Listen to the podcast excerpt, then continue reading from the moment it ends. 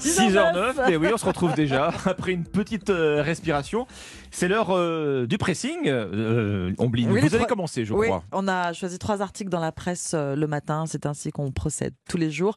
On va être rejoint par Dimitri Vernet dans un instant et je vous parle d'abord d'un reportage à lire dans Libération car c'est un moment qu'on a envie de passer aux côtés du correspondant du quotidien sur l'île de la Réunion. Ça fait franchement rêver. Il a passé la journée avec les membres de l'ONG Globis. C'est une ONG réunionnaise dédiée à la connaissance et à la conservation des baleines. On se retrouve donc sur un bateau au large des plages de sable blanc. L'objectif de la journée donc de cette équipe de l'ONG euh, Globis, marquer des baleines à bosse à l'aide de balises afin de suivre leur migration. Elles viennent profiter des eaux chaudes de l'océan Indien pour se reproduire, pour mettre bas également entre juin et euh, octobre, avant de mettre le cap vers le pôle sud. L'équipe est donc armée. Oui, Bien armé. armée d'une sorte de lance-roquette à air comprimé, rassurez-vous, une arbalète, pour implanter la balise très précisément juste sous la nageoire dorsale de la baleine, une zone de quelques centimètres carrés. C'est la partie du corps du cétacé qui se retrouve à l'air libre quand euh, euh, la baleine vient respirer. Il faut savoir que la balise ne va émettre qu'à la surface. Donc il faut très très bien viser. Ah, il faut pour bien cela, viser, oui, j'imagine. et pour cela, il faut s'approcher à moins de 3 mètres de l'animal. Globis nous dit qu'implanter la balise dans, je cite, le lard épais sous la peau de la baleine n'est pas douloureux, mais franchement, ça peut la surprendre, surtout si elle est en train de se prélasser à la surface de l'eau. Donc, elle peut euh, effectuer un geste malencontreux et puis, ouais, faire remuer un petit peu le bateau. Rien de grave. Prudence quand même. À la fin de la journée, l'équipe est arrivée à toucher une baleine, une flèche enfoncée au bon endroit. Ils auront passé 10 heures en mer sous le soleil. La suite, eh bien, entrer les données dans un logiciel satellite et étudier l'effet des changements climatiques sur les migrations des baleines à bosse. L'an dernier, 13 baleines ont été aperçues au large de la Réunion. Cette année, Globis espère en observer au moins 300 Ah, d'ici la fin du mois d'octobre. Ce serait un record. Donc il y en a beaucoup cette année. Des baleines qui ne fascinent pas seulement les scientifiques, puisque c'est devenu l'attraction touristique locale. Le ballet des baleines au large des plages de l'île de la Réunion, c'est un très beau reportage à lire dans Libération. Défilé de baleines réunionnaises. Voilà, Dimitri Vernet, vous venez de nous rejoindre. Oui.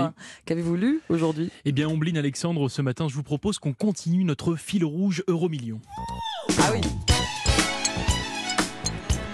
Et Puisque oui, depuis le début de la saison, notre petite tradition dans le pressing, c'est de vous raconter les histoires heureuses des joueurs du loto. Et ce matin, c'est une histoire assez drôle que nous raconte le Midi Libre. Imaginez la scène. Vous vous rendez dans un restaurant kebab et en attendant votre repas, vous retrouvez dans votre portefeuille un ticket d'euro million datant d'il y a quelques semaines et vous décidez donc d'aller vérifier par précaution s'il est gagnant. Et là, miracle, vous êtes l'heureux gagnant de la maudite somme de 4,5 millions d'euros. allez quand même. La modique, pas la 4 maudite. millions cinq, maudite somme.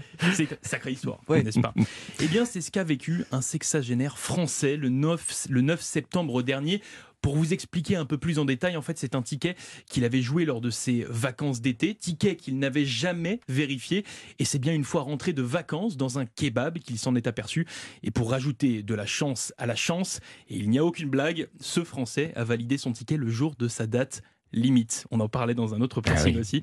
Donc oui, comme il le dit dans les colonnes du Midi Libre, ce 9 septembre, il a bien mangé un kebab en or. 4 millions et demi d'euros? 4, millions et demi. C'était pas là. Ça fait combien de kebabs, ça?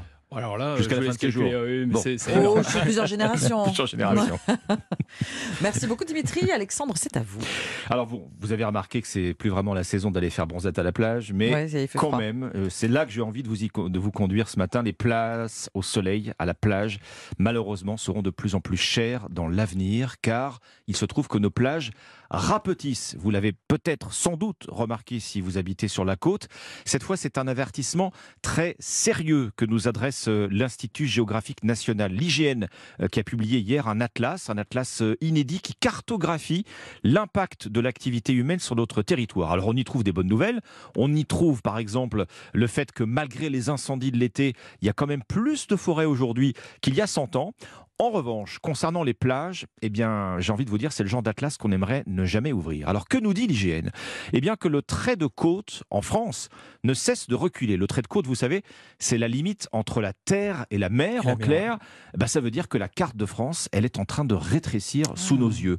À certains endroits, le phénomène d'érosion est tellement marqué qu'il pourrait bien faire disparaître certaines de nos plus belles plages. Un exemple en Camargue, l'IGN a mesuré qu'en Camargue, eh bien, les plages peuvent reculer euh, jusqu'à 8 à 10 mètres chaque année. C'est énorme. On a la chance en France d'avoir 3500 km de plages.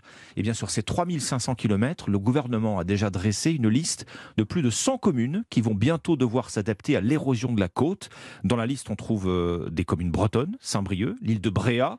On trouve aussi en Nouvelle-Aquitaine Biscarrosse, Arcachon, Biarritz, Saint-Jean-de-Luz. Autant de communes pour lesquelles euh, s'adapter, eh bien, ça voudra dire tôt ou tard reculer. Précision, c'est un papier à lire ce matin dans Aujourd'hui en France. Plus de 100 communes concernées. hein, 126 quand même. communes exactement euh, qui vont énorme. devoir s'adapter euh, à court terme hein, euh, au phénomène d'érosion du littoral. Merci beaucoup, Alexandre. C'était le pressing sur Europe 1 et vous restez avec nous. Dans un instant, la partition Bon Réveil.